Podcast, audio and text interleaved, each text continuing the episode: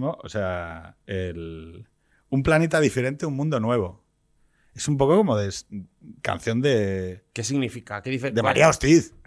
No, un mundo nuevo, un planeta diferente, ¿no? Pequeño planeta. Además, es que lo podría decir al revés. Podría ser un mundo diferente, un planeta nuevo, ¿no? Y, y nos ¿Cuál quedaríamos es la igual. diferencia entre planeta y mundo? O sea, Pero ¿por qué no? Pregunta. ¿Por qué no consumir a tope los recursos de este planeta y utilizarlos para ir Mo- a otro planeta? movernos a otro. es claro. la, la teoría de, Ma- de Marte, ¿no? De Elon Musk. es, eh, No lo Va ves. por ahí. Bueno, es que el mundo nuevo, un poco, eh, está abierto a, a la imaginación. Eh, O sea, el mundo nuevo, ¿no? Puede ser en, en este planeta o en puede el que ser venga. en cualquier planeta donde se nos Ah. ocurra sentarnos. Ah, Vale, va pero- por ahí el tema. O sea, pero- que, que puedes- podemos cargarnos la Tierra y empezar un mundo nuevo en un planeta diferente.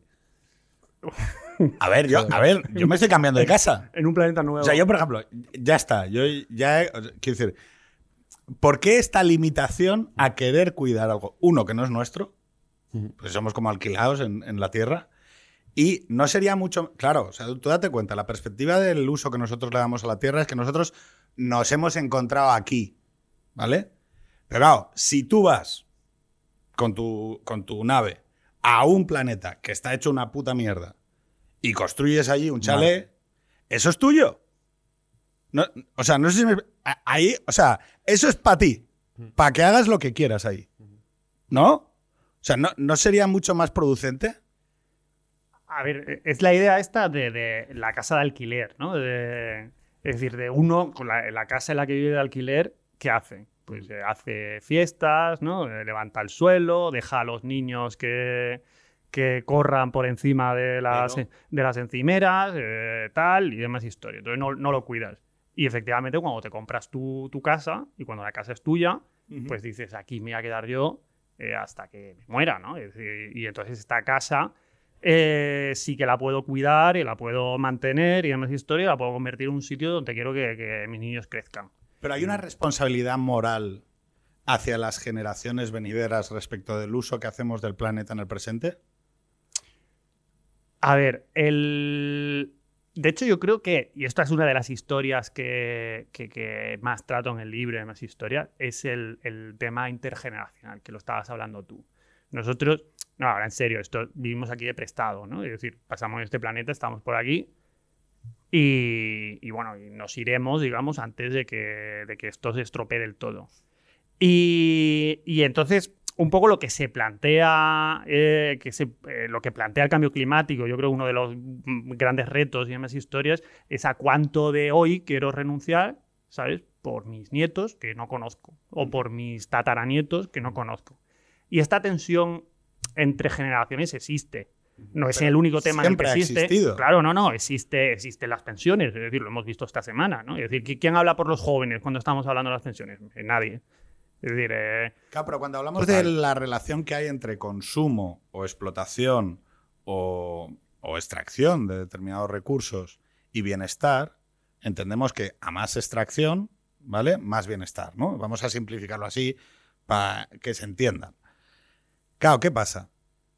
Cuando yo le digo, cuando le decimos a la gente, oiga, retenga un poco usted el bienestar, porque así garantizamos que el consumo es menor y por lo tanto el, el futuro es más equilibrado, ¿no? O sea, no vamos a tener problemas, por ejemplo, con el agua, o no vamos a tener problemas de eh, excesiva contaminación en los ríos, o determinadas cuestiones. No, no, no quiero, lo hablaremos luego en detalle un poco, pero en relación esencialmente al tema en el cual se ha puesto muchísima atención es el tema climático.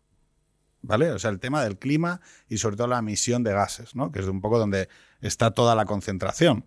El problema es que eso está también muy relacionado, por ejemplo, con el consumo de energía. Y el consumo de energía es un indicador de desarrollo. Y nosotros tenemos que saber que, claro, si hay tanta gente que está deseando el desarrollo, es muy probable que antes de empezar a retornar de la posición de partida, haya todavía que tirar mucho más eh, gas al, al clima. Y que, y acabo, ¿eh? Y que quizá cuando hablamos desde esta perspectiva, a veces estamos también culpabilizando a la gente por vivir mejor.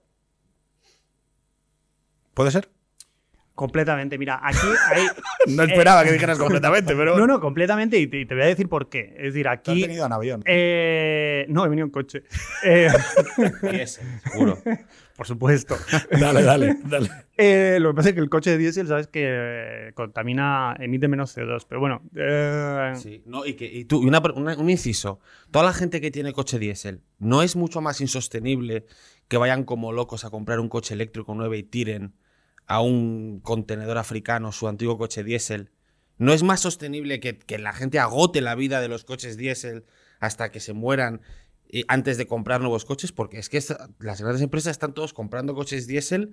mm, ¿no? Comprando coches eléctricos. Pero mira, Ah, está, Perdona, más de los de eléctricos, o sea, vaciando minas, vaciando eh, minas asiáticas y tal, eso sí que es insostenible, ¿no? está muy bien que los dos hayáis empezado por, por aquí, ¿no? Es decir, por el, por, por el coche, por qué coche utilizas o, o lo que tú decías, ¿no? Estamos dispuestos a consumir un poquito menos. Al final esto no es un índice también de calidad de vida.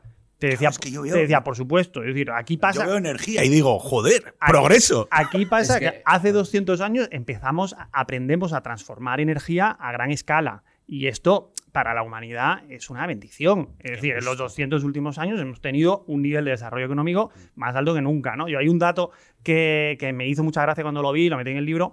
Eh, un, un individuo medio eh, en su vida diaria eh, realiza actividades que equivalen al consumo de 150 esclavos. Es decir, necesitaríamos 150 tíos trabajando para nosotros todo el día para que pudiésemos hacer un volumen de actividades como el que hacemos. Claro, lo cual, Pero es que eso es la hostia. lo cual es imposible. ¿Pero de qué época? Los ¿El qué? 150 esclavos. Los o sea, romanos. esclavos de, Era- de- esclavos los romanos. Sí, sí, esclavos O sea, los romanos. mes- no, no, mesopotámicos y tal, o sea, con cierta dignidad, ¿no? O sea, conservando. con, vale. con ciertos derechos. Ciertos ¿no? derechos, vale, no, vale, bien. No, pero claro, si, si te haces una idea de este número, es decir, somos 7.000 millones ¿no? de tíos en el tal, 7.000 millon- 7.000 millones por 150, o sea, necesitaríamos un billón de personas 900.000. trabajando para tal. Entonces, claro, ¿esto qué te dice? Pues que simplemente cuando de repente eh, no hay un tío que mete eh, la pala debajo de tierra y saca petróleo y se da cuenta que metiéndole una llamarada al petróleo, pues eso, ¿sabes? Provoca una, una reacción y, y- y genera, ¿no? O transforma una cantidad de energía, además historia, y somos capaces de domesticar esta energía, pues esto tiene una cantidad de aplicaciones a lo bestia, ¿no? Es decir, en las casas, eh, pues empiezas a meter electrodomésticos, empiezas a meter iluminación, eh, empezamos a movernos de unos sitios a otros, vehículos, etcétera. Em, claro, ¿qué pasa? Que efectivamente, pues esto a la hora de transformar tanta energía, pues em- empezamos a emitir CO2 a la atmósfera. eh, hay un efecto, ¿no? Es efecto invernadero, que está muy claro y muy evidenciado desde hace mucho tiempo, y esto provoca que la temperatura del planeta se incremente. Pero Hasta Bueno, ahí, hasta, hasta O sea, ahí que es humano. ¿El ¿El, calentamiento global es, es humano. es, es inhumano. Es, Es eh, bueno, a- Súper. a- ahí habría, habría gente, habría personas que dirían que, que, bueno, que estamos en un proceso de calentamiento global que va más allá del efecto invernadero, que no está claro eh, cuál es el papel. Además, hay una cierta confusión en el espacio público a veces a la hora de relacionar exactamente cuál. Por ejemplo, con este tema de los diésel es, es bastante claro, ¿no? Se ha culpabilizado al diésel cuando en realidad el diésel no es exactamente eso lo que provoca. El diésel se supone que lo que el problema que tiene es que emite partículas cancerígenas, pero no tienen nada que ver con el efecto invernadero. Exactamente. Es decir, el diésel tiene una serie de partículas que emite y sobre todo en entornos urbanos, pues, efectivamente una contaminación, eh, polución, vamos, más que tal, que, que puede ser mucho más grave, pero si medimos lo cual es el efecto ¿no? por unidad de energía eh, sobre el calentamiento global, pues, pues tiene menos.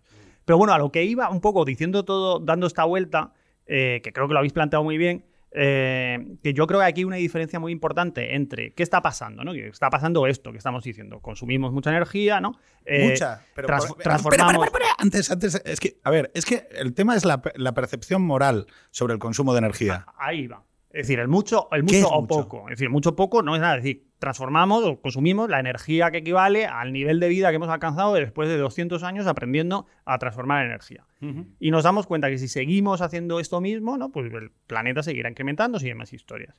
Eh, ahora, la solución, eh, o sea, la solución no es única, evidentemente, ¿no? Pero la solución, cuando uno mira eh, pues, informes, eh, Agencia Internacional de Energía eh, y demás, ¿qué te dicen? La solución viene de un cambio tecnológico. La solución viene no de renunciar a cómo estamos viviendo, sino de seguir viviendo igual, eh, pero aprender a hacerlo sin emitir CO2 a, a la atmósfera y sin provocar un calentamiento global. La, la solución no viene de una eh, invocación moral de que yo te diga tienes que dejar de comer carne eh, o tienes que dejar de usar el coche. Porque, primero, porque además esta invocación moral, o sea, a lo mejor entre nosotros tres, ¿no? O aquí en Alonso Martínez y más historia, pues llegamos un poquito lejos. Pero claro, tú dile a 1.500 eh, millones de chinos, ¿sabes? Que, que no pueden comer carne o no pueden incrementar el, el O contenido. no, o no pueden venderla. o no pueden venderla de proteína en su dieta, sino que tienen que seguir comiendo arroz. Eh, y pues van a decir, pues, Pues no. pues no. Claro, pero fíjate, fíjate el, o sea, el- el tema interesante de todo esto es que yo creo que ha habido una, un alineamiento también de carácter ideológico donde se han empezado a mezclar eh, dentro de lo que es un problema más tecnológico, es decir, oye, y bastante poco sexy. Oiga, no creo que sea un tema como que digas tú, bueno, joder, es que la gente se, se siente emocionada, invocada a, combatirlo, ¿no? En el espacio público, ¿no? Es, qué tecnologías van avanzando o no, mm, pues es una, normalmente es un asunto que tiene más que ver con procesos económico-empresariales y tiene que ver con decisiones, sobre todo de consumo, ¿vale? Pero con este tema hemos conseguido moralizar el consumo, ¿vale? Y entonces, ahora ya las decisiones de consumo comunican o, o tradu- o traducen tanto moral como ideología, ¿no? Y, y claro, a mí me, eh, me es muy coñazo. O sea, porque, porque pienso, joder, qué chapa, ¿no? O sea, es decir, Pero es que hay mucha gente que dice que ese cambio tecnológico solo se va a producir si hay una demanda. Y para que haya una demanda de. de, de- de ese Entonces vamos a darle la turra a la gente. Hay que comer la turra porque hasta Hay que, que la, hasta la que cabeza. gente. Es, eso es lo que está. Bueno, tú, tú, No, no, no, tú sí, corregirás, pero tiene que haber. O sea, tiene que haber como la gente esté a- auténticamente acojonada y sintiéndose mal de comer eh, Sí. chuletón todos los fines de semana. Y quiero decir, quiero comerme un chuletón de arroz, ¿sabes? Para que realmente las empresas digan, voy a fabricar un, un chuletón. Es decir, ver, como las bolsas de plástico de los supermercados, un poco, ¿no? Yo, yo entiendo que puede haber un poco de esto, es decir, de doy la turra, ¿no? Y entonces, pues, eh, hay un señor que empieza a dar mucho la turra y al final, pues, Campo Frío deja de, ¿no? O empie- desarrolla un embutido vegano. Y, y esto lo puede haber, ¿no? Puede ser un poco el circuito. ¿Puedo, Yo creo que- ¿puedo- puedo yo creo añadir que- una cosa? El 45% de la mayor parte de los productos de loncheado es fécula de patata. La mayor parte. O sea, es un 45% de vegano. Digo, que, que igual lo consiguen hacer al son- 100, ¿sabes? O sea, no. eh, eh, ahora la duda es: ¿queremos eso? Yo, yo lo que iba, que, que- que es a esto, de decir, cuando tú miras los datos y dices, ¿cómo, eh, esto que os decía antes, ¿no? La, la Agencia Internacional de Energía dice, a ver, pues tenemos que llegar a 2050 y no emitir CO2. ¿Cómo vamos a ser capaces de hacer esto? Pues se ponen a analizar diferentes escenarios, hay más historias. Lo que te dicen es el 90% de la reducción viene de un cambio tecnológico, de sustituir unas tecnologías por otras. Y lo que es el cambio de conducta y los cambios de comportamiento es el 10%. Claro, es que pero el 10% como mucho. Es decir, porque, por esto que estamos hablando. Y además un 10% que ni siquiera sabes si es producto, digamos, de que yo te haga una invocación Sí. moral y te diga te tienes que comportar así, o a su vez que sea un subproducto de que han cambiado las tecnologías y entonces cambian las preferencias de, de los consumidores. Y entonces tú dices, bueno, pues, eh, ¿sabes? Yo simplemente consumo más vehículo eléctrico porque resulta que... El vehículo eléctrico- 95% de la turra Sí. solo afecta con suerte al 10% de la reducción. Y cuestiones que quiero preguntarte a ti, como por ejemplo, oye, ¿y si sustituimos la producción energética por nucleares? Nucleares. No estás. ¿Qué? ¿Por qué no? Bu- Bueno, en otros países este debate está y está sobre la mesa. Es decir, te vas ahora mismo a Estados Unidos y, y coges, no te digo a nadie del alt-right ni nada por el estilo, a Steven Pinker. Eh, Pues que la tecnología preferida por Pinker eh, para eh, el combatir, eh, o sea, para hacer la transición energética, combatir el cambio climático, más historias, son los módulos eh, nucleares e individuales. O sea, que son como aparatitos eh, pequeños eh, individuales de producción nuclear que abastecen a un barrio entero. Pero eh, para tener en tu casa. ¿El qué? Para tenerlo en tu, en tu Tú- edificio. En tu, sí, en tu sí. edificio vas puedes tener un reactor nuclear. Un reactor nuclear a, a pequeña escala. Esto no No, lo yo, vi. es que, o sea, yo lo llevaría encima de la furgo. Sea, o sea, y me podría dar energía a la peña. O sea, es que, claro, el Y problema es. inmolar a contra lo Claro, que quieras ya. es que, o sea, yo cuando veo, cuando veo cifras de consumo de energía, me vengo arriba. Digo, "Bueno, si esto es lo bueno, joder. Eh, eh, Esto es lo que. O sea, si lo bueno es que la gente tenga energía para torcer, que las calles por la noche estén iluminadas, joder. Y sin embargo, la matraca es. Y aquí es donde. donde a mí me gusta cuando, cuando tú te paras a hablar sobre esto con gente sensata, te dicen, no, no, pues aquí lo que hay que hacer es un cambio tecnológico, toma un poco culo. Y es bueno, los cambios tecnológicos que contaminen menos, sean más eficientes y demás, eso es únicamente bueno. Pero ¿qué pasa? Que no puedes dar la turra.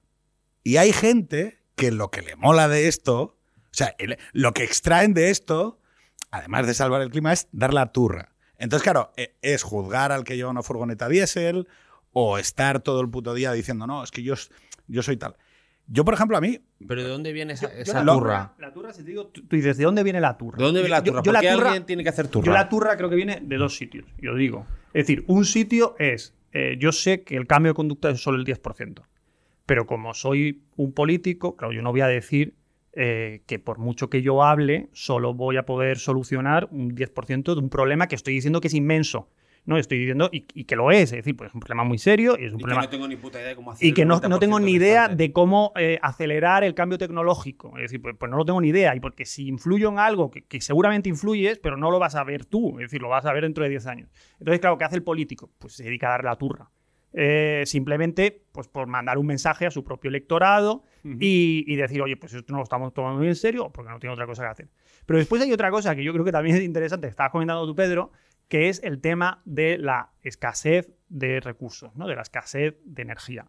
Tú cuando miras, es decir, ahora se asocia mucho el discurso más ecologista con posiciones más de izquierdas, ¿no? Y, y lo contrario, seguramente, con posiciones más de derecha, a lo mejor por lo que ha pasado en la derecha americana en los últimos años.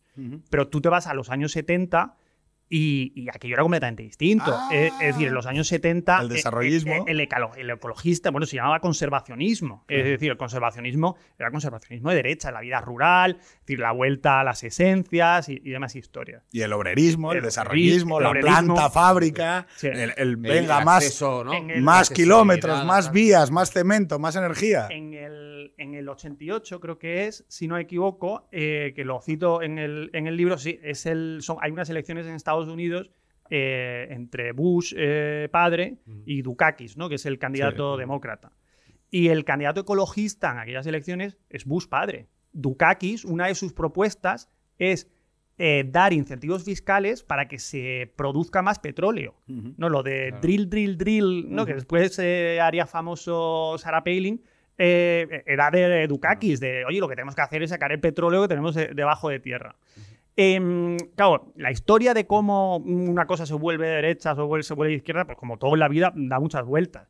Pero, pero de hecho, uno de los puntos donde la izquierda se empieza a hacer ecologista, o ciertas posiciones de izquierda, por decirlo así, lo que tú decías, Pedro, es el tema de la escasez, ¿no? Ese, a, eh, a principios de los 70, cuando salen los del Club de Roma, eh, y dicen eh, esto de hemos llegado al límite, ¿no? De lo que eh, lo de Malthus, ¿no? Hemos llegado al límite de lo que podemos consumir en este planeta, ¿no? Y entonces eh, todos los años pues estamos consumiendo mucho más de lo que se puede consumir en este planeta, y demás historia y, y no lo vamos a cargar y demás.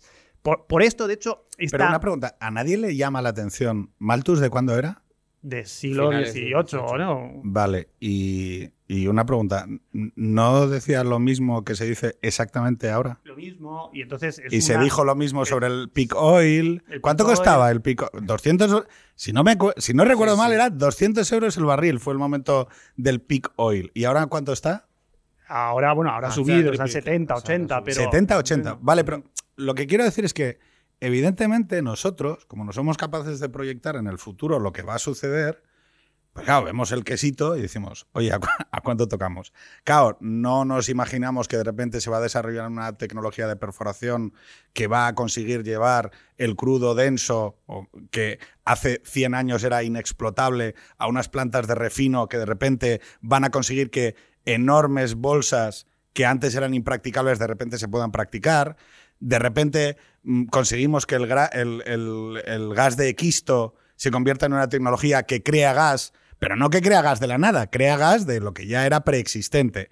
Claro, si yo, si, si nosotros nos vamos a 1900 y la gente pues lo que está es escarbando en, en ¿cómo se llama esto? En túneles a 800, 900 metros de profundidad para extraer vetas de carbón y le dices a la gente, no, no, es que las vetas se acaban y claro, en cuanto se acabe el carbón, mm, nos jodemos. Pero es que la historia nos dice, oye, esto no sucede. Es decir, nosotros encontramos maneras de reexplotar escombreras, eh, mm, petróleo que era impracticable, de repente lo convertimos en refino de calidad. Nuestra industria del diésel en España se especializa, y esto es importante porque aquí también hay una derivada nacional que a mí me gustaría comentar. Nuestra industria del diésel en España, Repsol, se está especializada en refinar crudo de mierda. O sea, decir, o sea, somos buenos en masticar crudo de mierda. Pero no solo eso. Es que nuestra industria del motor, nuestras plantas de producción de motorización, que son una de nuestras mayores exportaciones, está especializada en motores diésel. Y resulta que, joder, en eso somos buenos y sin embargo hay un discurso público. Yo no ya, no lo identificaría solo con la izquierda, pero yo lo identificaría con un estado de ánimo global donde parece que dices, oye, yo me gustaría que habláramos de esto de por qué el diésel automáticamente se ha convertido en algo malo y ahora tenemos que desmontar la industria del diésel de España para empezar a hacer Híbridos, híbridos todos. Oiga, ¿pero qué es esto? Y, es peor, Pedro, porque además tú dices, se ha especializado no la industria del automóvil en el diésel, pero no se ha especializado. O sea, pues aquí tengamos mm, cara de diésel por, las calles. Es decir, se ha especializado en el diésel porque hubo una apuesta de los gobiernos europeos eh, en general y de español en particular por promover el diésel entre la población. Porque era una industria eh, que porque Era, la apuesta europea, la tecnología europea, es decir, los americanos queman gasolina y coches grandes, nosotros hacemos, hacemos diésel. Y lo fomento con impuestos más bajos. Y la gente pues se compra diésel. Y dice, bueno, este va a ser mi coche durante los próximos 15 años, con impuestos más bajos. Cuando te lo compras, entonces te dicen, oye, no, que resulta que esto que te había contado, eh, ¿sabes? Le vamos a dar la vuelta y te voy a subir el impuesto, pues 30-40%, ¿no? Que es lo que pasó en Francia. Y este es otro tema que, yo creo que es muy sensible y que además eh, va a dar mucha, mucha, mucha guerra, vamos, a decir, va a ser muy tal. Eh, ¿Por qué? ¿A qué me refiero? Es decir, si uno piensa y repasas todas las políticas contra el cambio climático, una gran parte de ellas tienen un efecto que es aumentar la desigualdad. Tú das una ayuda a comprar vehículos eléctricos y ¿quién se lleva la ayuda? No se la lleva... Los pijos. Es decir, se la lleva el tío que quiere comprar un Tesla, exagerando y tal, ¿no? Es decir, pero no solamente el Tesla, es decir, que el vehículo eléctrico ahora mismo es más caro. Entonces, ¿quién se lleva la ayuda para el vehículo eléctrico? Pues el tío que, que tal. Los pijos. Eh, el diésel, ¿quién paga el pato de todo esto? Pues eh, al revés, es decir, el que se compró un coche pensando que iba a gastar menos. ¿Y quién se compra ese? Pues el tío que a lo mejor le cuesta más llegar a fin de mes. Y entonces es a ese el que ahora le voy a, subir los impuestos, le voy a fastidiar y más historias y, todo esto. Pero no pasa solo con el diésel, porque por ejemplo hay otras industrias que están señalizadas como contaminantes o como no sé qué, ¿no? Es, entonces te dicen, por ejemplo, el cerdo blanco. Nosotros, para los que no lo sepáis, somos el tercer productor mundial internacional exportamos cerdo blanco, exportamos cerdo blanco como, como burros. Lo vendemos en Italia, en China, o sea, colocamos cerdo blanco para arriba y para abajo. Cataluña a petar. Y ahora también en Aragón. Oye, no, es que comer carne está mal, porque consume mucha energía. dices, chico, es un poco, o sea, yo, yo entiendo que, que pueda haber eh, esperanzas en ese cambio tecnológico, pero tengo la sensación de que dentro de lo que es España, que os recuerdo, yo soy de Asturias y yo ya viví eh, la reconversión agroganadera, la hidrometalúrgica, el naval, el naval. Es que había naval ¿eh? en España y desapareció. Y, la, y el carbón, ¿vale? Y sorprendentemente. Algunas de esas reconversiones las hemos hecho mejor que otras. Claro. o más rápido, o más. Bueno, como quieras llamarlo. Claro, pero la cuestión es que. Voy a decir una cosa. El carbón, que fue la más prolongada y que llevó 18.000 mm, millones de euros a fondo perdido eh, a las comunidades. Oye, la gente de Mieres y Langreo, encantada, ¿eh? O sea, quiero decir, Los de las cuencas encantados. Pero si están, eh, si los Asturias están forrados. Como campeones. Pero si tienen unas super pensiones que. Ole, ¿eh? ni apoyo. O sea, Y- y lo eh, peor- que así, así se puede. apoyo. Y lo peor es que además ni siquiera están tan forrados como podrían estarlo. Es decir, si tú coges el dinero que se ha dedicado a la reconversión Sí, de pero que la no le des industria explicaciones. Que ahora quieren darle incentivos a los lo- catalanes. No, porque- O sea, y lo divides, Algo y hay lo que divides repartir. entre, entre tal. Claro. eh, Se podría ver. eh, lo, Ahí- lo podías haber jubilado. a ver, ahí hubo, 30 re- años, a- sí, a ver, joder. ahí hubo reparto, ¿eh? Todo, o sea, o sea, decir, o sea, se notó el bienestar económico eh, Sí. big time. O sea, no, no- quiero decir, luego nos quejábamos, ahora ya, se puede, ahora ya se puede decir. Sí. Ay, Pero, joder, o sea, vivimos de puta madre. O sea, quiero decir, Sí, a ver, ahora. más, eh, como campeones. Ahora se está. Yo veo ahí, veo mucha paz mental en Asturias. Buah, yo cuando he ido. Ahora estoy, me estoy aficionando con todo el tema de ir de Están los vacaciones a pueblos- Asturias. están los pueblos Pero ves paz mental, están ahí con sus puentes alfa y omega Los tranquilamente. los museos, ¿no? Estamos, Los- todo- estamos sí. en un millón y bajando. Sí. Pero los que se quedan viven Pero bien. bien. Sí, Sí. eso, pero bien. Ahí es- Sí. Ya, a mí no me importa bajar de un millón, Sí. pero bien. O sea, digno. ¿Vale? O sea, claro. O sea, tú- claro, es que tú ves los Sí. pueblos de Castilla y tal y los ves ahí hechos una mierda y tal.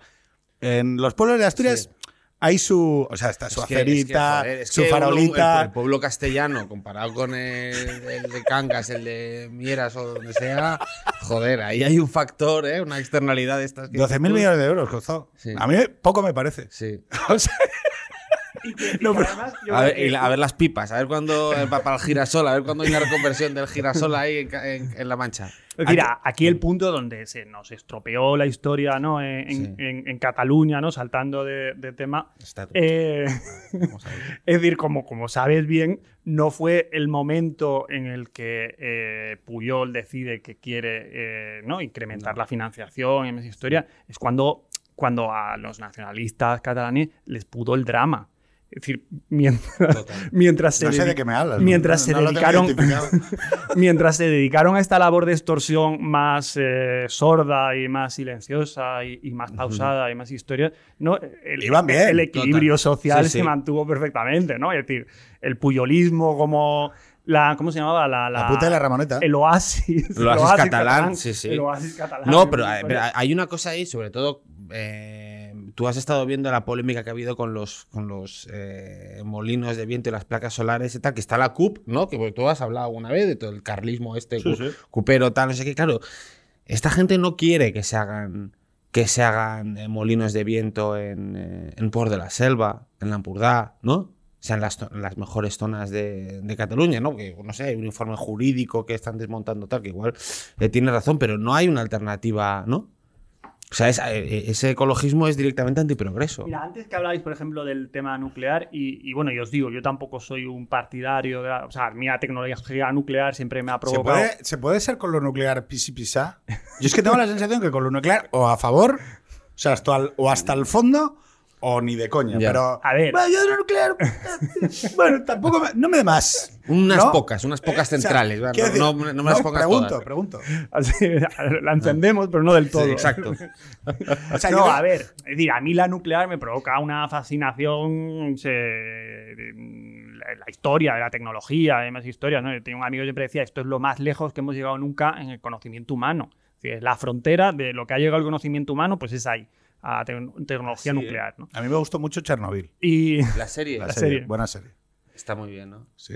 Bueno, es que sin, Está- si- está no- muy bien. sin la energía nuclear no hubiéramos tenido la serie. está muy Y bien. No hemos tenido Chernobyl. Pedro, y además yo creo que lo que está muy bien reflejado en la serie es precisamente esto que le pasa a mucha gente con la tecnología nuclear, Sí. que es imposible, lo que tú decías, De tener un debate eh, en estos términos, porque al final se convierte en una cosa, es como el miedo a lo desconocido, ¿no? Entonces la serie se ve muy bien cuando están viendo a- a aquella nube, ¿no? Con los colores y tal. Y, esa misma nube que parece una- unos fuegos artificiales, ¿no? Como si estás en, Sí, sí, sí, en totalmente. la feria de tu pueblo y demás historias, de repente al día siguiente te ha matado. O sea, o, o sea, está provocado un cáncer y, y demás. Sí. Y, y entonces este miedo a lo desconocido yo creo que es lo que pasa mucho con la, Yo creo con que la también a la, a la falta de dimensión, quiero decir, ¿no? y esto con- comprándotelo totalmente, porque es que me parece que es. Hay como determinados eventos en la historia del mundo que, que te acercan a una dimensión inhumana de las cosas, ¿no? Es decir, bueno, tú sabes cuando un César elimina o mata o hace un progromo o Gengis Khan va avanzando con los caballos, vale, no te lo imaginas, pero bueno, te lo imaginas. Pero claro, cuando pasan, hay como tres cosas que suceden en el siglo XX, que es eh, los accidentes nucleares, el accidente nuclear de Chernobyl, el uso de la bomba atómica y el holocausto, que, que son como, hostia, aquí hubo algo que es que está asociado al salto tecnológico, Que supera. está asociado, exactamente, que también es- tiene mucho que ver con la ultramodernidad, ¿no? Con la idea esta de hay una frontera a la cual cuando el ser humano se acerca, que pierde su dimensión humana. Es decir, hay momentos tecnológicos en los cuales la tecnología permite al ser humano eh, separarse de su dimensión humana, ¿no? Y yo creo que la energía nuclear, o sea, que estamos haciendo aquí un relato un poco poético de la cosa, pero sí es verdad que te acerca a eso, ¿no? Es decir, oye, no como, o sea, que le doy a esto y hace y esto hace y que es verdad que no lo, o sea, no eres capaz de imaginarte ese mundo. Ahora dicho lo cual, creo que cuando hablamos del clima también pasan cosas parecidas. Yo, por ejemplo, a mí me resulta muy difícil entrar en la mente de alguien que vive con tanta pasión el tema climático, porque les veo eh, ciertamente muy preocupados, ¿no? Es decir, por un tema que ellos consideran gret, el, gretismo, ¿no? Que yo creo que ha hecho un enorme daño al establecimiento de un debate público razon- razonable, no digo racional y razonable sobre este tema. Y sin embargo, hay muchas instituciones públicas que lo han incentivado, cuando yo creo que es la aproximación más tóxica que se puede hacer, porque es precisamente convertirlo en un trasunto de sobre lo moral, ¿no? Quien esté, quien no comparta mi visión es el mal sobre la tierra, ¿vale? Quien no comparta mi visión será juzgado y yo a ella, y lo digo con todo el respeto hacia el individuo llamado Greta Thunberg, pero a mí me parece una niña apocalíptica. Quiero decir, cuando digo una niña apocalíptica, quiero, quiero resumir muy brevemente, es eh, una niña eh, que ha tenido su, un niño niña apocalíptica, es un, es un personaje de la historia de las religiones que, que habla por boca. Juana de Arco, ¿no? Por ejemplo. Es decir, es una niña apocalíptica, es decir, un niño, una niña que tiene visiones del futuro y que viene a comunicarnos a- para decirnos algo así como arrepentíos, ¿no? Y creo que Greta eh, en realidad es una niña apocalíptica. Es mi sensación. Y además no, no veía dónde pillarla, ¿no? Porque Al Gore, que vivió de- del tema climático también durante ¿no? muchos años de su vida, que iba en jet privado y tal, ese, veías claramente que había, que había sido un pionero viendo dónde estaba el business y que había conseguido sacar, pero a Greta no la podías pillar, porque si iba con un barco de vela cruzando el Atlántico, luego vivía como bajo matorrales y tal, entonces todo el mundo intentaba pillarla a ver, que a ver si pillaba algún exceso de consumo energético, pero no, la tía lo, lo- lo hacía bien, o sea, que, es- que eso demuestra que es hay un puto fanático O sea, casi religioso que, que- Pero tú prefieres a que Al Gore- dices yo tú. prefiero a Al Gore Yo que a Greta. Yo prefiero a Al Gore, O sea, 100%. pero de mil veces. O sea. O sea, hay, un- hay un dato que, que a mí me hace mucha gracia, eh, que te da un poco la idea también de, de la magnitud de lo que estamos hablando, ¿no? Que, mm, eh, que dice que desde que Al Gore publicó el documental que le- Una verdad incómoda, creo que fue en 2006 o 2007, Pues yo, yo lo veía y me lo creía entero, tío. y no, no, que era un Estaba documental que estaba, que estaba muy bien hecho y además historias. Y, Michael y Moore, todavía- eh, es que era de aquel momento en el que se puso de moda el documental político. Y era Michael Moore, Moore, Bowling for Columbine. An Inconvenient Truth. O sea, va, dale, dale. Desde una, desde también una verdad incómoda hasta hoy, hemos emitido más CO2 a la atmósfera que en toda la historia anterior de, de- de la humanidad, hasta eh, si te vas 300.000 años atrás. Es decir, esto para lo que. eh, o sea, desde que se. Y Al Gore tiene un porcentaje importante de Y- No, pero aquí, que era donde quería, donde quería ir, yo creo en una cosa que, que estáis diciendo y que se mezcla completamente, que es verdad, que es así, que es que en el, en el tema climático se ha, se ha mezclado el, el diagnóstico, por decirlo así, con las soluciones. ¿no? Eh, entonces aquí, es decir, durante muchos años pues, ha habido mucho negacionismo, que es verdad. eh, es decir, pues hay mucha eh, petrolera que se ha dedicado a financiar eh, campañas negacionistas y demás historias, pero también lo hubo con el tabaco, es decir, están tratando de proteger su negocio y se defienden como, como mejor pueden o como mejor saben. Y, mm, y, y entonces esta parte, que para mí está perfectamente documentada, sabemos lo que está pasando, es decir, hay una relación entre hombre, energía y cambio climático, y eso está claro. Pero claro, esto no quiere decir eh, que los Gretas de este mundo, por decirlo así, tengan razón en las causas de lo que está pasando, no quiere decir que la tengan también en las respuestas y en las soluciones. Pero, pero el debate se ha mezclado. Y entonces, mm, no, parece que hacer caso a Greta, no solamente hacer caso a Greta, en lo que se refiere a lo que está pasando, ¿no? y que cada vez estamos emitiendo más CO2, hay que dejar de emitirlo, y más historia, sino también a cómo habría Pero que China dejar, recibió, recibió a Greta, China. de, dejar de emitirlo. No sé si ha ido... No, yo creo que no.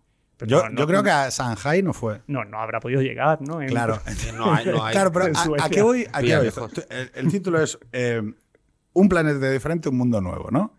Entonces, claro, yo, yo me planteo, por ejemplo, en el caso de- del gretismo, ¿no? Que es esa, esa furibunda reacción a how do you, o sea, ¿cómo os atrevéis, no? Es decir, How dare you. ¿Cómo, cómo, cómo os atrevéis que estáis aquí? Hostia, colega, es precisamente a los que más caso te hacen, a los que les das la chapa. ¿Sabes? O sea, yo que tengo un modo de vida, bueno, razonable, vienes a darme la puta turra. Y todos los gobiernos del mundo te traen para que me des la puta turra. Pero si estamos hablando de un planeta diferente de un mundo y de lo climático, resulta que eh, el gran reto, el gran reto que tenemos, si es, si es eso lo que se quiere solucionar, no es comerle la puta cabeza al usuario clase mediero sobre qué puto coche tiene que comprar.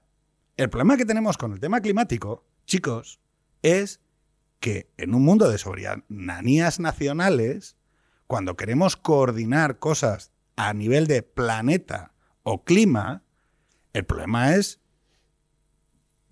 político y geopolítico. Es decir, oiga, mire, nosotros tenemos un 0,7% en la responsabilidad de las emisiones, ¿vale?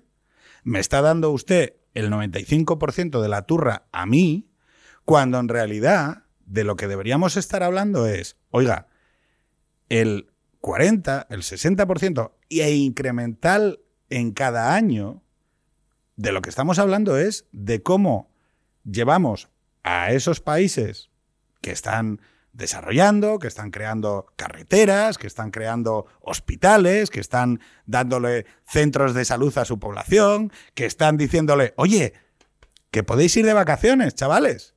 No, o sea, o sea digo que, que la movida es esa. O sea, la movida es, oiga, porque la movida es esa. Y, El- no, y no solo eso, Pedro, sino también, es decir, la movida es esa, yo creo que ahí, eh, o sea, China es un 30% de las emisiones a nivel mundial. Y la Unión Europea E ente- incrementándose. eh, entera eh, creo que es el 8%. Entonces, claro, y España el 0,7. Lo he Y- mirado. Pero ¿y los americanos? O sea, pues, yo, ¿no? pero Estados Unidos es el 15, ¿eh? Es el 15, es, o sea, la el mitad, doble- que- el es doble el que la doble que la Unión Europea, pero es la mitad que China. Entonces, Pero eso es con pi per cápita, o sea, per cápita in- eh, incluido. Per, per- No, pero- per copito pero- de nieve o Pero a lo que voy es el hecho. O sea, en PPP. pero- en PPP. Pero a mí de lo que me deberían, de lo que me deberían estar hablando los gobiernos, los ministerios de, de, mm, economía, ecología, es, vamos a ver, yo estoy desmontando mi puta industria.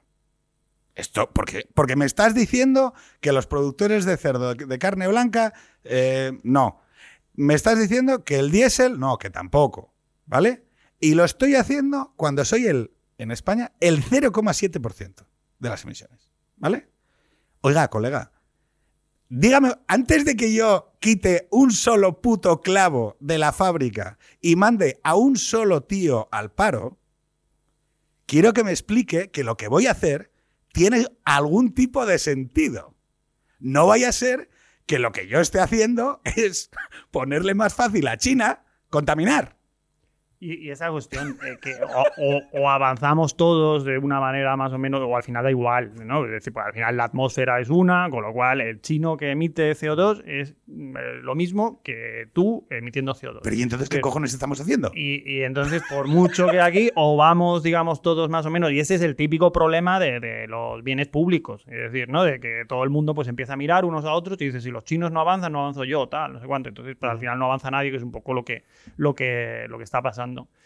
Yo, Pero yo no es racional. racional esperar, sí, sí, claro que es racional, es completamente racional, ¿no? Es lo de lo del dilema del prisionero, ¿no? De decir, a mí pues, que se salve, se salve el otro, ¿no? ¿Y por Eh, qué lo tenemos que hacer nosotros? O, sea, o- o- o nos coordinamos o nos vamos todos a... Pero tiene sentido que un país que tiene un 45% de desempleo juvenil. Te lo voy a plantear de una manera muy sencilla. O sea, el presidente de gobierno don Pedro Sánchez, ¿vale? Ha decidido que lo que tiene que liderar España es el cambio climático, ¿vale? Y claro, es como, oye, mira, esto, que son cosas para ricos y son cosas para pijos, joder, que lo haga Alemania o Dinamarca o Suecia. Sí, o Islandia, que se Igual, está derritiendo ahí igual, todos los... igual, igual a nosotros, a nosotros, lo que nos interesa es solventar lo del 45% de desempleo juvenil más que lo climático, que seguro que es muy... Si yo no te niego que es importante, o sea, mi postura ante eso no es, no, no, que si yo te doy la razón ahora, a mí me importa mucho más un problema inmediato, concreto, que es, oiga, estas industrias que se han señalado en los informes del 2030 y se han señalado en los informes del 2050, ¿te has enterado eso del informe del 2050? Algo, algo he oído. Buen informe, ¿eh? El país, el país que nunca fue. El El país, el país que nunca será. Desirable Future. Es, Desde- eh, fue- Vamos, está la- una revista que vamos a sacar. Está a punto de, de llegar a los kioscos. ¿Pero qué revista es? Una revista Medium, el nuevo ejemplar. España 2050, una distopía. Con grandes firmas. Eh, está, no ¿Quién quiero escribe avanzar ahí? nada. ¿eh? ¿Quién escribe ahí? Escribe lo me- menos, eh, menos Isidoro que no ha querido eh, escribir porque él está, no eh, él está con su libro y tal y no se va a prestar a, escribir en papel. eh, pues O escriben sea que ahí. Medium ha sacado, Está sacando. Medium sí. está sacando una revista sobre la distopía de España 2050, no me lo puedo creer. Absolutamente. Surgió en un debate acalorado, nunca mejor ¿Con dicho. quién?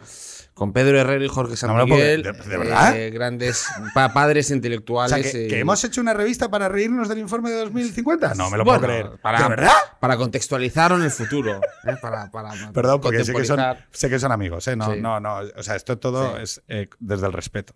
Respect. Pero lo importante, ¿no tiene mucho más sentido concentrarse en retos inmediatos, concretos, que en cuestiones que son tan difusas y que dependen de cómo se coordina el planeta? Yo, yo es que de hecho, más que pensar ¿no? en el cambio climático como esto que estamos diciendo, ¿no? Es decir, una cosa en el futuro, ¿no? Que nos va a llevar a todos por delante, ¿no? La cosa esta apocalíptica. Es decir, en el año 2050 pues va a venir un tornado, ¿no? Una sequía, tal, no sé cuánto.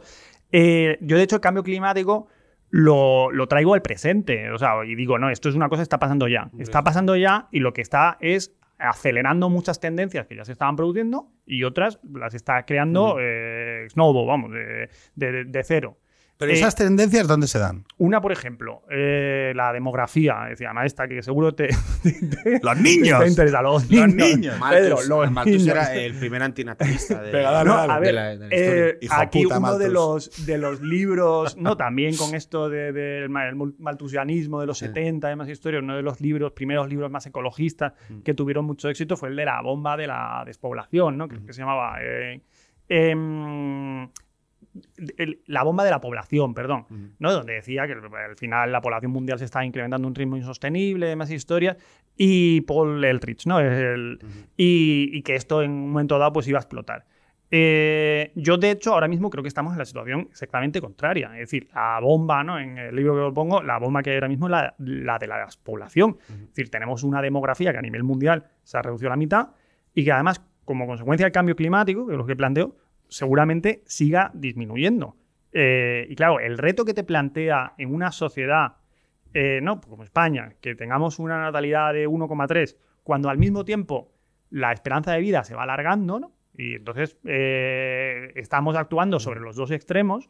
Esto te provoca que en un espacio de 20, 30 años la sociedad se te transforme por completo y se te convierta, ¿no? En- esto lo digo, en una sociedad japonesa, en una sociedad donde tenemos un volumen de, de, ¿no? una cantidad de, de población de más de 65 años, pues el 30 o el 40%, eh, ya no solamente lo que te plantea sobre las pensiones, ¿no? que, que lo habéis hablado muchas veces, sino lo que te plantea a la hora de dónde vivimos. Eh, No solo eso, es de, que de cómo vivimos. ¿Y, de- y- y cuál es la...? Quiero decir, es que a mí todo el tema... de- yo entiendo que al estar con economistas, pues hay que hablar en términos económicos, pero a mí incluso es el tema, de, o sea, a nivel de- del individuo y la persona y cómo se sitúa en el continuo de la vida y la muerte. Es decir, si tú tienes gente más mayor por delante, no, es decir, nuestra, nuestra idea de los cuidados, por ejemplo. Las la idea de la familia extensa, la idea de que por lo menos dos personas podemos cuidar a un padre enfermo. Pero claro, si la idea es que un solo hijo se va a hacer cargo de dos padres enfermos, ojo, cuidado, porque eso rompe muchas veces. Y luego también el hecho de, la soledad ante la sociedad, muchos de los problemas que tiene Japón también están vinculados al hecho de que el miedo demográfico, es decir, la, la falta de futuro entendido como, como, la población o la comunidad de la que yo formo parte, eh, también traslude, o sea, acaba traduciendo crisis hacia el propio individuo, ¿no? Es decir, de soledad, de, individualidad, de que ya no tienes determinadas redes que nos configuraban como ser humano en el pasado. En, Japón, eh, esto fue un dato que consulté cuando estaba preparando el, capítulo de demografía, eh, creo que un 30% de la población mayor vive con, sus hijos. O sea, en una casa con varias generaciones, normalmente con tres, ¿no? Abuelos, padres y nietos. En, Estados Unidos, te vas a cualquier país occidental y demás historias, el porcentaje es del 10, 15%, es decir, menos de la mitad. En España, de hecho, está en una situación intermedia, pero seguramente tengamos que evolucionar por una cuestión de supervivencia hacia, hacia, hacia lo de Japón, ¿no? El 30%. Y, después, al mismo tiempo que se plantea esto por, por arriba, por el lado de los mayores, está lo que se plantea por el lado de los más jóvenes. Es decir, tú... Eh, mm, yo, esto que también lo estuve consultando haciendo datos, yo cuando nací en el 79, eh, la edad media de la población española era de 30 años. Eh, cuando yo cumplí 40 años, ¿no? que fue en el 2019, la edad media de la población española era de 40 años. Y cuando me toque cumplir 50 años, la edad media de la población española va a ser 50 años. Joder, vas haciendo envejecer el país, cabrón. no, no, es que no envejezco. Es decir, español. español tú, eres el, auténtico español, medio. La pura cepa. El zeitgeist. de, eh, sí. Claro, pero ¿esto qué significa? O sea, para mí, estupendo, ¿no? Y para vosotros igual, no, no os escondáis aquí. eh, para vos, joven. Eh, para nosotros igual. Que yo, ¿no? Porque. Yo soy del 80. Soy del 82. ¿Tú? 79, 79. o sea, ¿Tú eres del? Del 82. Pero bueno, más o menos. Lo que quiero decir es que mm, pertenecemos a una generación que siempre ha sido mayoritaria en la sociedad. Entonces nuestras preocupaciones pues han sido las mayoritarias. Nuestro, cuando nos hemos preocupado por la vivienda, pues la vivienda está en el debate político. Cuando nos hemos preocupado eh, por, mm, yo qué sé, la, educación, bueno, la educación no nos hemos preocupado nunca. Por el empleo, pues el empleo estado en el debate político. Cuando nos hemos preocupado por la política, la política estado en el debate político. Pero claro, cuando tú tienes 20 años en una sociedad en la que la edad media son 50, pues no le importas a nadie.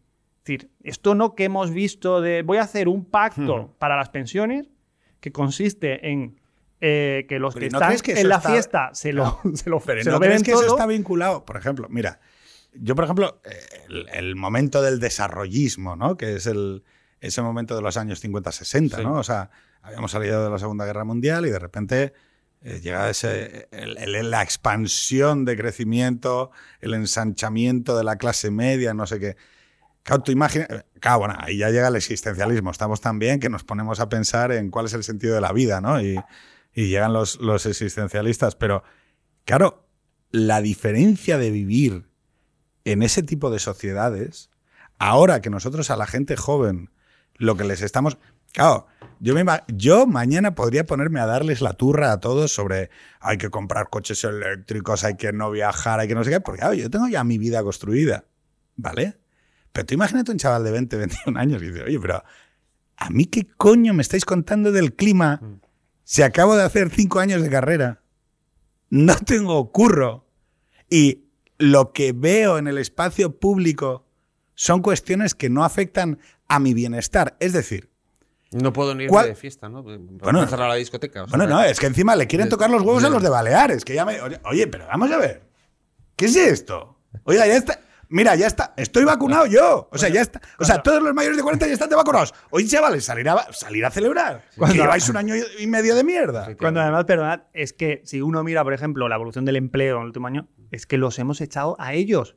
Es decir, los mayores de 55 años de mi historia, el empleo, eh, como todos se acogieron a ERTES y demás historias, apenas ha sufrido. Claro, pero lo que quiero decir es que a los que hemos echado ¿Cómo es posible que nosotros, en la mayor. O sea, quiero decir, hay una absoluta dualidad del mercado de trabajo. No vamos a repetir las cosas que ya sabemos. Pero es decir, oye, vamos a ver. Estamos en el filo de que haya una serie de promesas sobre el desarrollo de las generaciones futuras que están ahí, ahí. Es decir, yo pillé todavía la parte de. O sea, pillé parte de jamón del periodo de la superestabilidad. Y con 26 años me planté en una en Bankia, en lo que luego fue Bankia en Caja Madrid, a pedir una hipoteca que me dieron el 110%. Y compré un apartamento con dos plazas de garaje, que lo tengo por ahí todavía en Oviedo. Chico, yo todavía pillé la parte, o sea, no pillé todo, ¿vale? No pillé como si hubiera nacido en los 70, pero pillé parte del jamón. Pero estos tíos que han nacido y que se han jalado 2008, 2012, 2014, 2017, 2020 COVID, estos tíos, en vez de estar hablando de, oiga, el bienestar, ¿vale? O sea, imaginemos que donde pone clima lo sustituyéramos por el bienestar de los jóvenes, ¿vale? En el espacio público. Y deberíamos estar hablando de cómo incrementar su bienestar, de qué manera por lo menos les permitimos construir un futuro, Ahora parece que volvemos otra vez a hablar de la generación de la crisis, el no sé qué, no sé qué más. Bueno, yo esto, perdonadme que os diga, ya lo vi. O sea, yo llevo viendo que los jóvenes están en crisis en España 20 años. Y seguimos en las mismas cifras de mierda, seguimos liderando el desempleo juvenil, seguimos sin atender un pijo a sus reclamaciones. No te hablo de las reclamaciones que declaran, sino de las reclamaciones de verdad. Oye, construir una familia, un proyecto de vida, tener una casa. El otro día coge Ana Iris. siempre volvemos a Ana Iris. Ana Iris, Ana Iris, que te, ha sido madre hace, hace unos cuantos días y me, alegro mucho por ella y por, el padre. Ana Iris. Y coge Ana Iris, coge Ana Iris y dice en mitad de un evento, oye, yo es que quiero que los jóvenes tengan casa, trabajo, familia, pareja estable e hijos. Coño, y se monta la mundial es falangismo. Y yo digo, ¿cómo?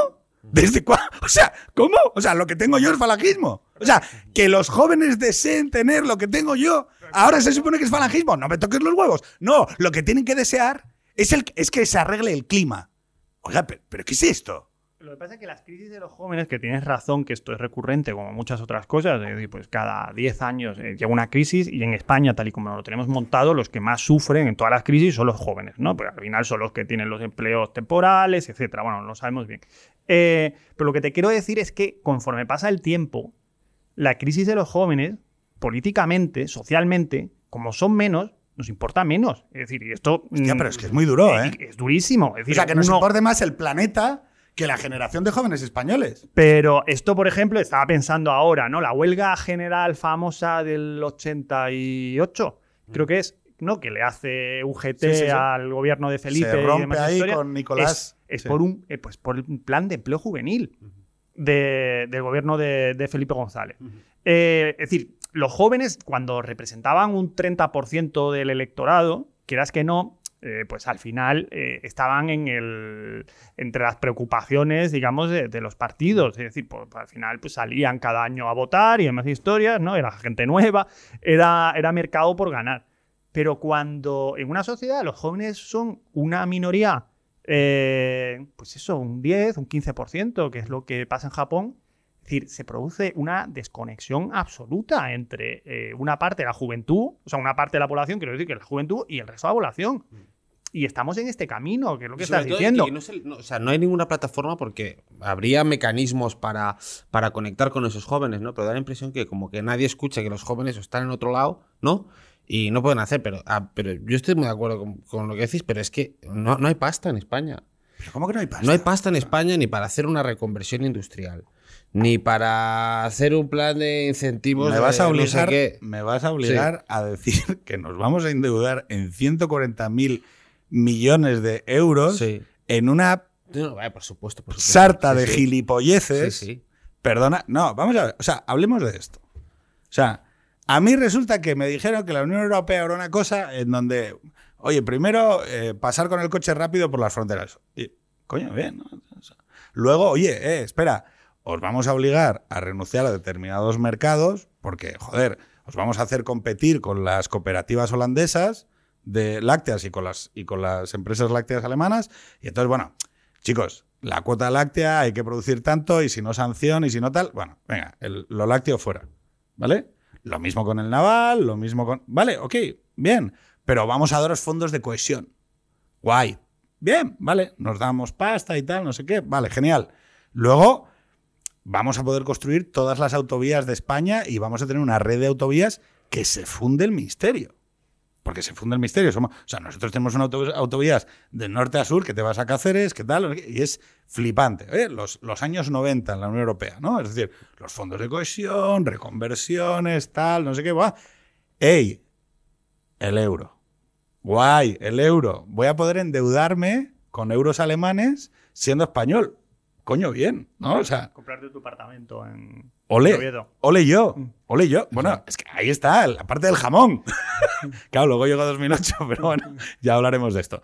Eh, y ahora resulta, ¿vale? Que eh, esa organización que en principio era extensiva se ha vuelto extraordinariamente intensiva. Tan intensiva que durante el último año ha decidido en qué mes se vacuna mi abuelo, ¿vale? Sé que estoy haciendo una caricatura, ¿eh? no, me, no me mates. ¿Y en qué momento y de qué forma se van a endeudar mis hijos? ¿En qué componentes se va a endeudar mis hijos? ¿Vale? Entonces, ¿qué es lo que pasa? Que esos grandes programas de inversiones, ¿no? Al final llegan a las instituciones parlamentarias nacionales europeas, ¿vale? Y muchas veces llegan, de alguna manera, con muchas partes dadas. Es decir, esa capacidad de endeudamiento, que evidentemente es con euros y por lo tanto ya algo hay que darle al acreedor. Es decir, yo hablo desde la razonabilidad, ¿no? Pero al final pienso, joder, chico, vamos a gastar 3.800 millones de euros en darle a Telefónica el 5G para que vean en Pornhub cuatro pastores de Teruel. Pornhub, Es no, lo conocéis. ¿no? Xvideos tampoco, ¿no? No, no sabes lo que. No, bueno, Que es- yo vivo, en el campo, como ves. Sí. Claro, pero es o vamos a hacer, vamos a gastarnos no sé cuántos miles de millones de euros en rehabilitación energética, vamos a darle X mil millones de euros a Repsol, a Iberdrola, a tal, porque estamos en eso. Y cuando lleguen los chinos a comprar puertos españoles a precio de saldo o las cadenas hoteleras, que llegarán, que es- o sea, eh, se quedarán con parte. Bueno, oye, y es lo que hay, o sea, es lo que hay, ¿no? Eh, diremos, oye, ¿en qué nos endeudamos? Porque, porque nos endeudamos en cosas. Aquí, y volviendo un poco Perdón, a nos hablamos- endeudamos en cosas. Acabo, ¿eh? Para solventar el tema del clima. Nos endeudamos en cosas verdes, digitales, para arreglar el tema del clima, del cual somos un 0,7% responsables. Entonces, claro, es un poco incómodo. Aquí en relación con esto, ¿no? y volviendo un poco a lo que hablábamos al principio, si tú miras lo que ha pasado en el último año eh, con motivo a la pandemia, eh, es decir, hay una cosa que ha funcionado muy bien, que es la parte tecnológica, que son las vacunas. ¿no? En un año hemos desarrollado cinco o seis vacunas que funcionan. Eh, la hemos administrado a miles de millones de personas y esto eh, hablas con cualquier eh, tipo que esté trabajando en una farmacéutica o que esté en la industria y te dices, esto es un milagro tecnológico, por decirlo así, ¿no? Es decir, las farmacéuticas, con, con ayuda de muchos gobiernos... Pero te, va- te vacunas decir, en el corte inglés. en el... Eh, corte inglés es una, una empresa prácticamente en quiebra, ¿no? O sea, o, o en unas pérdidas. Es decir, ahí está un poco la, el sino de este tiempo, ¿no? Que el corte inglés se presta a vacunarte, pero el corte inglés tiene los días contados. ¿No? Como gran, eh, Vacúnate tú, como gran Corte empresa Inglés. de, de- de Va- distribución. ¿no? vacúnate a ti mismo. O sea, no, no, no, no voy a, no voy a progresar económicamente, pero voy a colaborar en un programa público de vacunación y tal, que está muy bien. Como última, como Mm. última voluntad. Sí. ¿El Mercadona te vacunaba? No, Mercadona no, porque Mercadona está con un Está tiro. a ¿no? saco. Está a saco con el gazpacho, no tiene tiempo que perder, ¿sabes? No tiene tiempo No en tiene- la Buen producto el Mercadona, ¿no? ¿Eh? Buen producto el Mercadona. Mercadona es la hostia. Es la hostia. ¿Tú compras en Mercadona? No hay donde vivo. Ya me gustaría. Ah, que es verdad que vives fuera de. Pero a ver, lo que, lo que quería decir. Es decir, esto de la tecnología ha funcionado estupendamente. eh, y lo que ha funcionado muy mal es. eh, o lo que ha funcionado relativamente mal, por decirlo, es que de la noche a la mañana resulta que el Estado, ¿no? El tal. eh, se encuentra con que tiene poderes muchísimo mayores de los que tenía el día anterior. Y entonces el cambio este de la noche a la mañana, ¿no? De- del Leviatán español y demás historia. Es decir, cómo lo gestiono. Es decir, esto es lo que por donde hemos Mm. crujido, ¿no? Eh, tal. que no, no solamente aquí, decía, pasa en otros países. Es decir, un Estado que de la noche a la mañana resulta que puede decidir a qué hora eh, te tienes que eh, ir a tu casa, si puedes salir por eh, la acera de la derecha o por la de la izquierda, si los runners van mm, de 7 a 8 y los mayores de 8 a 9 o al revés, si los niños pueden ir a comprar al supermercado o pueden ir a comprar a la farmacia. Es decir, hemos llegado a ese nivel de, de- de detalle y de regulación. Y es decir, aquí es donde se nos han visto las costuras, ¿no? De, de decir, estados que de la noche a la mañana, pues oye, ninguna organización de la noche a la mañana se convierte en una, una cosa perfectamente engrasada en las historias cuando cambia completamente el, el terreno de juego, ¿no? Chicos, sí, sí. Y, y lo que iba a decir, y cuando uno piensa en, volviendo a esto del cambio climático y en esas historias, Ujú. pues puede pasar que nos encontremos en una situación parecida, donde tecnológicamente las tecnologías chuten, eh, pero por donde descarrilemos sea precisamente porque esto signifique que el papel del Estado cambia eh, a mayor intervención, básicamente, que es donde nos vamos dirigiendo, eh, y no estemos preparados, digamos, para en el pasillo este estrecho que hay entre ¿no? estados que funcionan y, y demás, eh, pues nos hagamos eh, y de repente pegan- pegamos un, un salto ¿no? y pase lo que ha pasado muchas veces a lo largo del último año, que no tengamos las instituciones y la manera de gestionar esto suficiente y, y- y de repente pues empiece a haber pues eso, eh, choques y empiece eh, esto a, a estallar, vamos. Muy Por- bien. Vamos a hacer una cosa, eh, nos quedan muy pocos minutos, ¿vale? Entonces, siempre solemos acabar el capítulo de la misma manera. Tú como no nos escuchas, no lo sabes. Yo, Pero, yo sí os escucho y de hecho eh, os escucho. eh, ¿cómo es que yo- acabamos los capítulos? Yo creo que aquí hay una pequeña confusión, ¿no? Pero yo creo que, yo creo que Pedro piensa que a él lo escucha Ana Iris, ¿no? O, es- es o sea, la- no, ¿cómo se llama? Eh, Andrea Abreu, ¿no? Es Sí. decir, eh, es decir, yo creo que piensa que los... No, no, Pedro, o sea, te escuchamos tipos con, de mediana edad Sí. que nos ponemos los cascos cuando vamos a andar para que nos A mejore la correr, circulación, ¿sabes? Sanguínea que, por que- la que lata el corazón. Sí. para que lata el corazón en nuestro paseo, ¿sabes? temprano por la mañana o tarde cuando los niños ya están durmiendo. Pues, entonces, pero no son Iris ni Andrea Abreu los que te escuchan, sino tipos de mediana edad que nos ponemos lo- lo- el Los- podcast. la gente que el mueve, podcast, la gente o que sea, mueve el mundo, eh, ¿no? La gente- Queda claro, o sea, Extremo Centro es el podcast de la clase media orgullosa de serlo, Sí. la gente que pone la tilde en solo y, y aquellos que aspiran a que sus hijos estudien el, el doble grado sensato de ADA y Derecho. Sí. Es decir, aquel que considere, aquel que considere, Bueno, es que estás creando ahí una escuela. eh, no, no, Porque- aquel que considere que bajo la sombra de una piscina comunitaria hay más valor moral que en torno a las mm, vamos, ausencias de una nevera compartida, ahí está extremo centro. No, lo que sí que quería es, estos son los minutos finales y quería que, que recomendaras. Yo voy a recomendar eh, Un planeta diferente, Un mundo nuevo, de Isidro Tapia, que es una explicación omnicomprensiva de lo que nos está pasando y sobre todo sin caer un poco en la chatarra habitual. Más allá de las coñas que hayamos hecho durante este- esta conversación, yo sí que recomiendo que la gente se acerque algo que es real, que está transformando nuestras vidas y que el ruido excesivo muchas veces te impide alcanzar un cierto criterio de verdad. Entonces, creo que eh, yo recomendaría para abordar ese tema el libro de Isidoro y yo os pediría que a los dos recomendarais un libro, una película, un disco, una canción, un poema que creas que traduce de alguna manera un poco de criterio de verdad respecto del tema del que estamos hablando.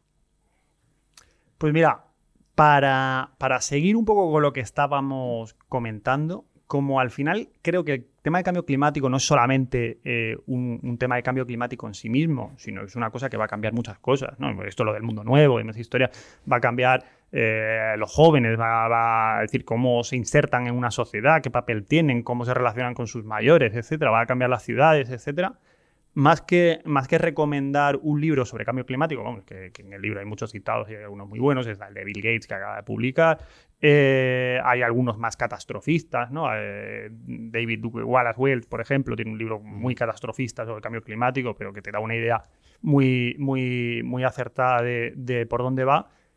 Eh, voy a recomendar una novela que, que también se cita por un capítulo, por, por otro motivo, eh, de Orwell, que es que, que no muera la aspidistra. Que, que, es una novela fantástica, no sé si habéis leído además, sobre un, un tío, un, bala perdida y demás historias, que quiere, que quiere ser periodista y, y que la única eh, que ser periodista y escritor eh, realmente, ¿no? Está escribiendo un poema durante toda la, durante todo el, la novela y, y, realmente pues es un tipo que tiene muy pocas oportunidades en la vida, pero además las que tiene se encarga de fastidiarlas todas, ¿no? y entonces es esta cosa como medio que, parece que está condenado a caer en el, en el abismo y demás, pero que yo creo que, que retrata muy bien lo que, lo que ocurre cuando dentro de una sociedad, digamos, hay sectores que se desenganchan, ¿no? Esto que hablábamos de, Ana Iris, es decir, no puede ser que alguien que, que llegue y pida pan, trabajo y casa eh, eh, sea un escándalo. Sea un escándalo. Falange. Lo lanzamos a los leones y más historias. No, oiga, aquí está pasando algo y hay determinados sectores de la sociedad. Eh, hay gente que quiere formar una familia y no puede.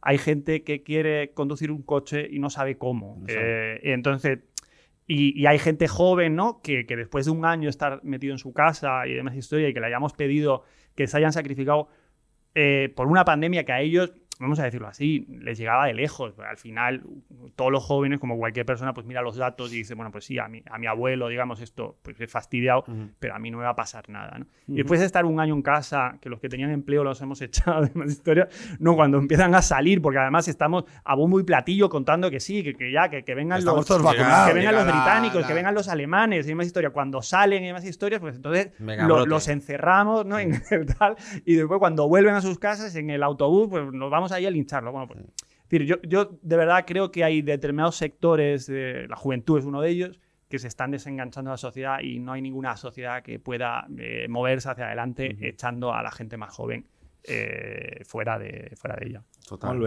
A Bernat. Yo quería em, recomendar dos, dos, productos culturales que son dos anuncios de televisión que he visto recientemente y creo que, que, esconden cosas interesantes. Uno es de Zumos Granini, creo que es, que es, aparece una pareja en, eh, en, una masía de estas catalanas y dice... Eh, hemos salido de la ciudad, no podíamos más con el estrés, era un mundo que no nos lleva a ningún lado y hemos decidido abrir un agroturismo.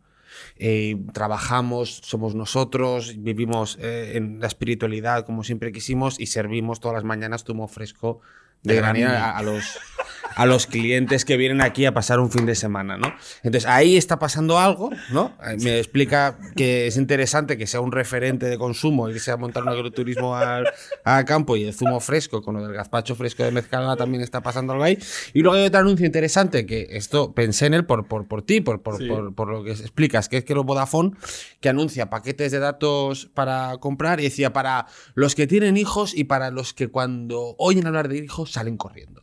Olé. No, o sea, Vodafone también dice, yo también quiero atraer a los que no quieren tener hijos, quiero que me compren también el wifi a mí. la, Entonces, la, España Vodafone. La España Vodafone. Entonces, como dos, eh, ¿sabes? esos debates culturales que tenemos aquí, pues que están, eh, están en los zumos y en el wifi y en todo esto. Y interesante, si lo podéis ver, están en las cadenas de televisión eh, habituales. Es un tema interesante, es un tema interesante. O sea, la moralización del consumo, colega. Es, está ahí. Yo me fijo, además, después de conocerte, cada vez me fijo más, en, Estas cosas, en estas cosas y veo Pedro Herreros o anti-Pedro Herreros en todos los anuncios prácticamente, pero, pero lo veo.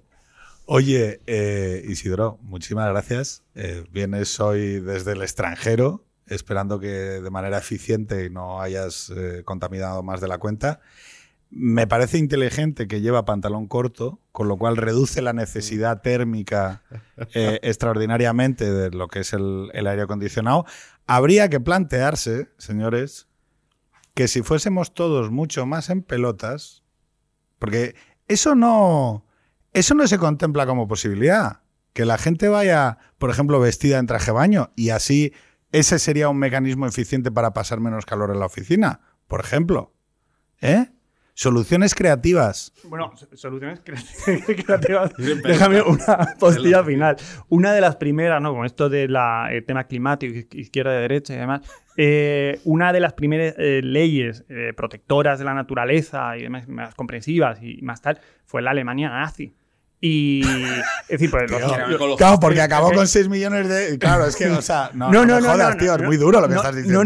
no. Es durísimo. No, no, no, no. O sea, tú, o sea, No, pero dentro ¿tú del crees- movimiento. Eso es lo que decían los alemanes, ¿no? En- en- Claro, no, en el es por ecologismo. decían, no, no, sí. Es para Pero salvar el clima. Yo, y dicen, yo si me matan que sea así. Con un gas limpito, tal, no sé qué. Tío, no me lo puedo creer, Isidoro, pero ver, ¿cómo te Isidoro, pasas? estás- estás- Eichmann, Eichmann, se te eh, ha ido mucho la olla, Isidoro. climático. O sea, Eh, y bueno, aprobaron la ley, porque dentro del movimiento nazi, pues había un movimiento muy de protección de la naturaleza y más historia ecológico. Y lo Nuclea- está diciendo porque, de nuclear hecho, también, ¿eh? el otro día justo estaba escuchando un, un podcast, me, me tragué 20 horas. Que de- no era de Extremo coche, Centro. Que no era extremo centro, pues ya me aburrí de vosotros. haces bien, yo también. no, no, sí, escuché varios, escuché varios.